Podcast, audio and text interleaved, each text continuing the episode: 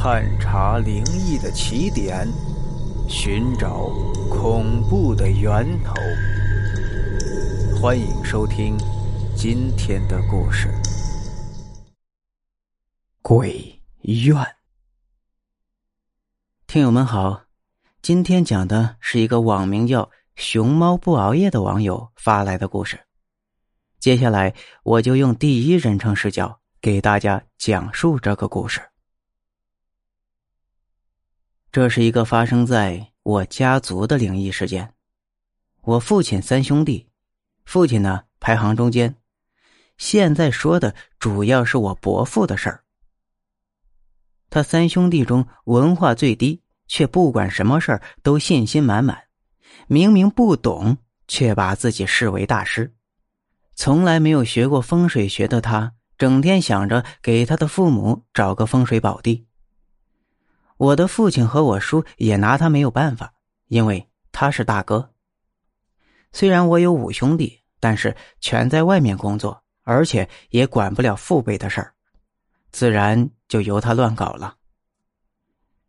大约是在七八年前的一天，他突然说找到了一个非常好的风水宝地，并且当天就把他父母的骨灰坛子从坟墓里挖出来。移到了他认为非常好的风水宝地去了，拿着一个他根本看不懂的罗盘，定了个方向，就在我父亲和叔父都不知情的情况下，就草草的把父母重新安葬了。就在当天晚上，惨剧发生了。孙女就读的中学来了电话，说某某某同学在学校出现了一些情况。通知家长到学校参与处理，于是我堂哥夫妇立即启程赶往学校，而我伯父这个时候才想起找我父亲诉说当天发生的一切。我父亲听后，兄弟二人马上行动，把父母的骨灰坛放回了原处安葬。原来，伯父的孙女，也就是我的堂侄女，当天晚上下了晚自习。跟往常一样，和同学们一路有说有笑的回到了宿舍。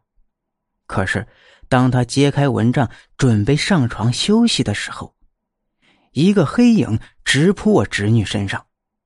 后来，据同宿舍的同学反映，当时只见我侄女双手不停的向一个黑影搏斗，一边大喊“鬼呀，鬼呀”，那声音十分惨烈、绝望。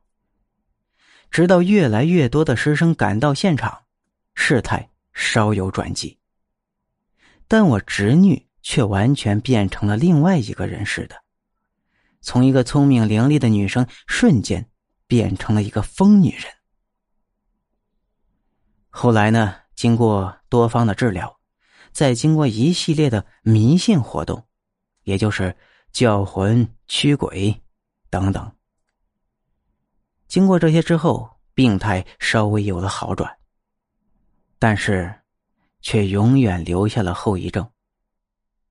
现在呢，基本上跟一个智障女差不多，勉强找了一个完全不称心的男人，也就嫁了。